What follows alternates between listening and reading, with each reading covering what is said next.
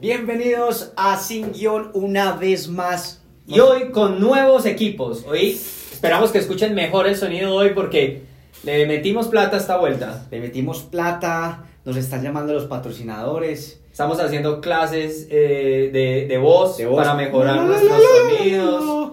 Él no ha ido a ninguna. Pero bueno, vamos mejorando, vamos para arriba. Y así que bienvenidos a Sin Guión. Hoy, ¿cuál es el tema? Con Santi Osorio H. Hoy el tema es, en la vida obtienes lo que mereces o lo que negocias. Así que bienvenidos. Pam, param, pam, pam, pam, param, pam, pam, param, pam, pam. Eh, me tiraste la primera en fa, huevón. No, sé. No, es que era un, era un Estaba bemol, fuera de tono. Era un sol bemol ahí. Sí, que- estabas fuera de tono, huevón. No, era, no, marica, la próxima invirtamos en un autotune. Sí, hoy va a estar imposible esta grabación de Sin Guión porque hay un perro salchicha como de un mes aquí afuera saltando, parce, eso no, no me deja concentrarme. Pero bueno, vamos a empezar. Hoy, merecer o negociar. Exacto. Y ese es el tema de hoy y nace de, de un post o de una historia que Santi puso en estos días en, en sus redes que hablaba de qué, qué se hace en la vida. O sea, tú tienes lo que has negociado o tú tienes lo que mereces. Exacto. ¿Y quién ganó? En esa, ¿cuál, ¿Cuál porcentaje fue más alto entre Para todos mí- tus seguidores? Para mí era un experimento social que tenía desde hace tiempo. Pero ¿quién ganó? ¿Quién ganó? Ya, ya- no, ya te voy a decir, porque es que, porque es que yo esa misma pregunta la hice hace dos años y medio más o menos, o tres años antes de pandemia. Y había una igualdad entre merecer y negociar. Y en esta ocasión ganó negociar como con un 75%. O sea que la gente está empezando a entender otro modelo, porque es que hace mucho tiempo la gente dice, no, es que él se lo merece. Ajá. Y también decían, él no se lo merece, porque hay gente que, que tiene como, ay, no, es que él es de cuna y él no se merece tener tanto porque él no ha trabajado por eso. Así es. Pero al final su familia sí ha trabajado por eso. Entonces la pregunta es, ¿qué es? O sea, ¿qué es merecer y qué es negociar? ¿Y qué, qué es mejor o qué está mal o qué? Perfecto, no, es muy sencillo. Hay que entender y es, desde que nacemos empezamos a negociar y no a merecer. Entonces, pongamos ejemplos sencillos de la niñez de todos. Usted va a salir con sus amiguitos de la- a su primera fiesta, sea que tiene 12, sea que tiene 13, o cuando va a sacar el pase a los 16, eh, usted quiere que le presten el carro, y la carro siempre van a decir, no te presto el carro. ¿Y qué pasa ahí? Usted empieza a negociar. Entonces, hay gente que le dice, no te prestamos el carro a la casa, y dice, ay, bueno, no, gracias. Y gente que dice, no, pero venga, espérese, venga, préstemo, yo, yo trabajo y yo lo tanqueo, eh, yo solo te necesito para salir con la, con la, con la nena. Mira que me he portado amigos". bien, mira mis notas, he tenido buenas notas en el colegio. Así es. ¿Por qué no me prestas el carro? Yo lo regreso a tal hora y entras en ese modelo de negociación Exacto. buscando merecer. Buscando merecer y siempre, naturalmente, es como con argumentos.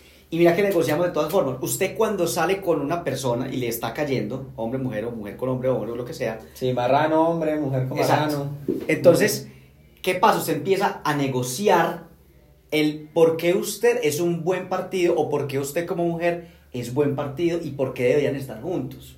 Sin embargo, la gente es muy mala negociadora. La gente... Perversa. Ah, sí, la gente es perversa. Una cosa es ser rápido en los negocios y otra cosa es quedarte a medias y no merecer lo que necesitas porque sos un mal negociante.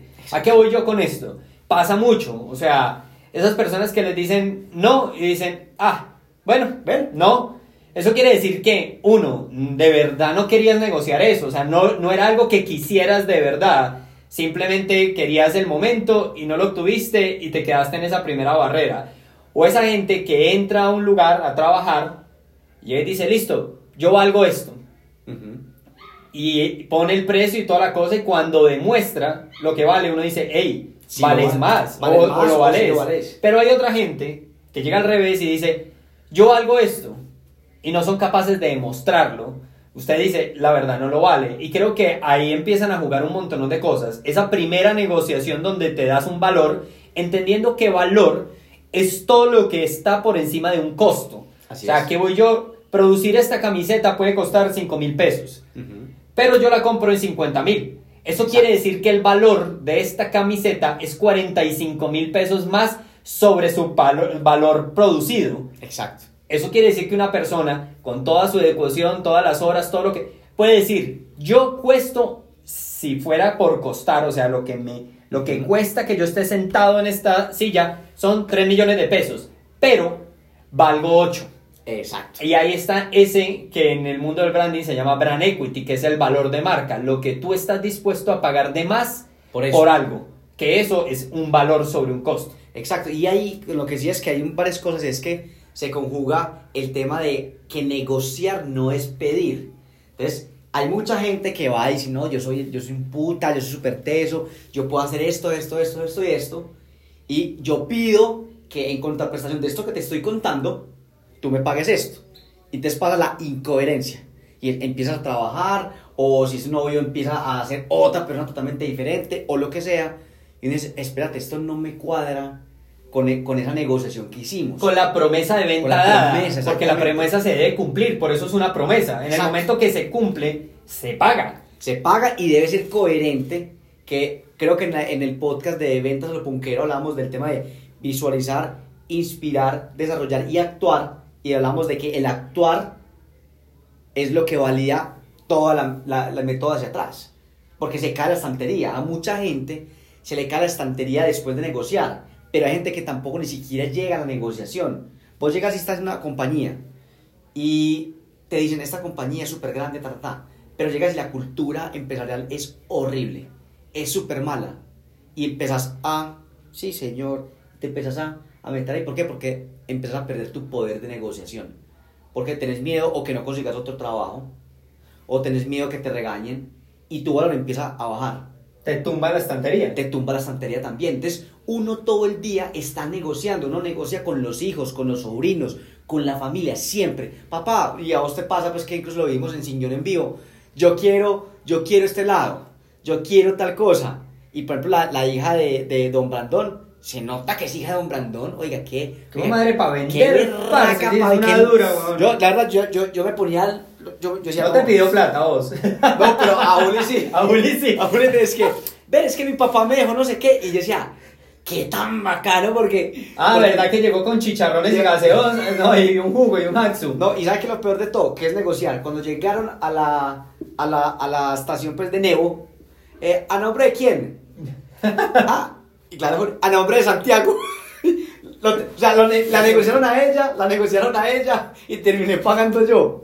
Entonces, pero me pareció muy bacano porque ahí se evidencia que incluso desde chiquitos somos nosotros, digamos, padres, yo también soy padre, pero enseñamos a los hijos a negociar. Es que hay un tema muy interesante y en, hay un libro que a mí me encanta, es mi libro favorito, se llama Vendes o, Fe- o Vendes. Y en ese libro decía que el mejor vendedor son los niños.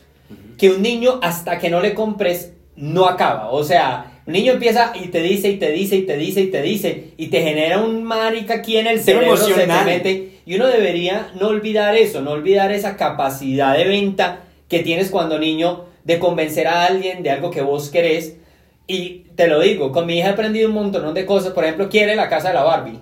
Yo, listo, ¿quieres la casa de la Barbie? Vamos a ver cuánto vale ese pedazo de plástico. 690 mil pesos, marica. O sea, a como está el dólar, pues no, se, no suena tan traumático. 230 dólares. 230 dólares un pedazo de plástico, parce, de nada.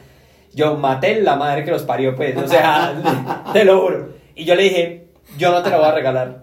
Le dije, no te la voy a regalar. Y ahí entro yo a negociar con ella. Vos vas a ahorrar para conseguirla.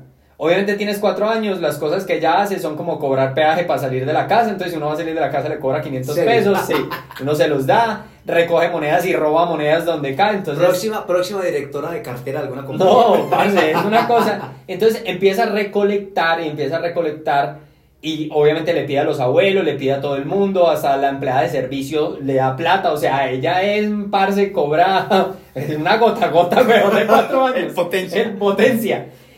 Pero al final lo interesante de esto es que logré negociar que ella negociara con sí misma y negociara ese proceso de poder obtener algo a partir de un trabajo que para los cuatro años se da. Y en esa negociación, obviamente entra ella a aumentar rápidamente el tiempo, porque ahorita lleva como 430 mil pesos, que es mucho está- pues, o sea, ya está Le ganada. como cuatro No, meses. y que lo otro se lo daré yo pues al final. Pero hay cosas como que vamos por el tesoro al lado de Pepe Ganga y está la y se pega la vitrina, weón. así de la manera más triste como la casa. Y yo soy como, marica, mera venta emocional la que me está dando para que yo termine dando lo último, que al final lo voy a dar, pues yo creo que el fin de semana ya ella paga con su tarjeta de Bancolombia Kicks y yo pago el restante. Pero es lo interesante, cómo en ese proceso de venta, ella no ha dejado que le tumben la estantería. Porque aunque está ahorrando, sigue utilizando procesos comerciales para convencerme de hacer mucho más rápido y aumentar el valor sobre lo que ella necesita. Y a eso voy yo. Una cosa es que nos tumben la estantería, sí o qué, como decías vos, y otra cosa es que a veces ni siquiera nos la dejan armar. O sea, hay gente que llega y nos No. pone el precio. Pero no es que no la dejen. O dejamos, No, dejamos- dejamos que no nos la dejen armar. Eso, es como, vos vales esto. Y vos, así. sí, Como ya. si el otro fuera un validador. Eso, como si el otro fuera un validador. Es que mire, mire este journey, que es el que yo me gustaría que la gente se quede con este journey de negociación. Usted nace, y creo que vos lo dijiste, me, me pareció brutal. Usted primero empieza una negociación con quién? Con usted mismo. ¿Qué es esa cabeza? Si lo valgo, no lo valgo, tengo susto, tengo nervios, y donde me diga que no, y donde me diga que sí, usted empieza a negociar primero es con usted mismo. Y quien pone su valor es usted mismo. Entonces usted dice, no, venga, espere, independiente de los nervios, yo valgo esto porque he hecho esto, y si me, y si me toca hacer algo diferente, yo lo aprendo y lo hago. Entonces, primera negociación ganada, tran. Sí. ¿Qué pasa? Esa negociación siempre está atada a un deseo. Y ya hemos hablado aquí que necesitamos en este país, en este mundo, más hacedores que deseadores. Ujú. Porque entonces la gente desea algo, pero como no ha hecho algo para eso, se le toma muy fácil cualquier persona. Y yo siempre digo, los lobos nunca escuchan el consejo de las ovejas. Entonces también es importante dentro de esa negociación y el, y el anclaje de ese deseo, quién te está validando o potenciando tu deseo para que te tumbe la estantería o no. Nos dejamos tumbar la estantería de un montón de ovejas, de gente que de pronto no, no, no, no está en el nivel para decir, venga, no, eh, usted puede o no puede. Porque seguramente el que esté más arriba no te va que no puedes. Te va decir, si haces esto podrías mejorar, que es un tema importante. Entonces, viene esa negociación ya en el resto de tu vida. Tú negocias eh, con tus socios, tú negocias con tu esposa, tú negocias con tu novia, tú negocias con tus suegros, tú negocias con tu familia. Y empiezas negociación a través de, el, de ese tirar y aflojar, pero llegar a acuerdos. Y que después de ahí hay que actuar para que en realidad exista la coherencia. Esa coherencia se da cuando tienes los argumentos suficientes para que esa coherencia se dé. Recordá traer grasita para esta silla que sale en todo el podcast, weón, en el momento esta silla. Pero y yo recuerdo, recuerdo una anécdota de un amigo en España que trabajaba en una agencia. El man es muy teso, el man es un ilustrador muy teso. Y recuerdo que él me contaba que llegaba donde el jefe, entonces le- lo colocaban a hacer una marca. Y el man se iba, parce, tum, tum, la rayaba. Y llegaba donde el jefe con la idea y le decía, jefe, y el man cogía, el- cogía la idea y decía, cogía una basurera y decía, esto está mejor aquí, ¿verdad? Está mejor aquí. Sí. Lo, lo vamos a poner aquí. Y el man no decía nada, weón. Y el man se iba otra vez para su puesto a volver a rayar y decía, ah, pam, pam, pam, y volvía a rayar. Y llegaba otra vez a donde el jefe y le decía, hey, mira, esta es la nueva idea que traigo. El man la cogía, la veía y decía, lo vamos a poner donde está la otra, listo, la vamos a poner otra vez allá en la basura. Y el man metía la idea en, otra, en la basura otra vez, huevón. A la tercera que el man llega con la idea otra vez, ya puto, huevón, ya puto. Sí. El man va a tirar eso a la basura y el parcero mío le dice, vení, vení, vení, pero ¿por qué lo vas a tirar? Y el man le dice, huevón, yo pensé que íbamos a durar dos meses haciendo esto. ¿Cuántas cosas tenía que botarte yo a la basura para que vos me dieras un argumento Así que sí vale la pena. eso. Porque si vos no le das el valor a tus cosas, ¿por qué me estás pidiendo a mí que te le dé el valor? Cuando el man le dijo, espere, que eso no lo debe votar, el man se sentó, puso la hoja que iba a botar otra vez a la basura sobre la mesa y le dijo, ahora sí, contame qué me traes a la mesa. ¿Por qué? Porque lo primero que quería enseñarle su jefe en ese momento a él era, valora lo que haces. Porque cuando valoras lo que haces, tienes argumentos lógicos de venta. Y cuando es. tienes argumentos lógicos de venta, no cualquier estúpido te tumba tus ideas. Me encanta. Entonces, yo creo que Pues, ya con eso, con eso, frasesote. Entonces, hey, gracias por venir a Sin Guión una vez más. Nos dejó mareados la frase. Ajá, así que pam param pam pam pam param pam pam param pam pam. Estoy que lloro.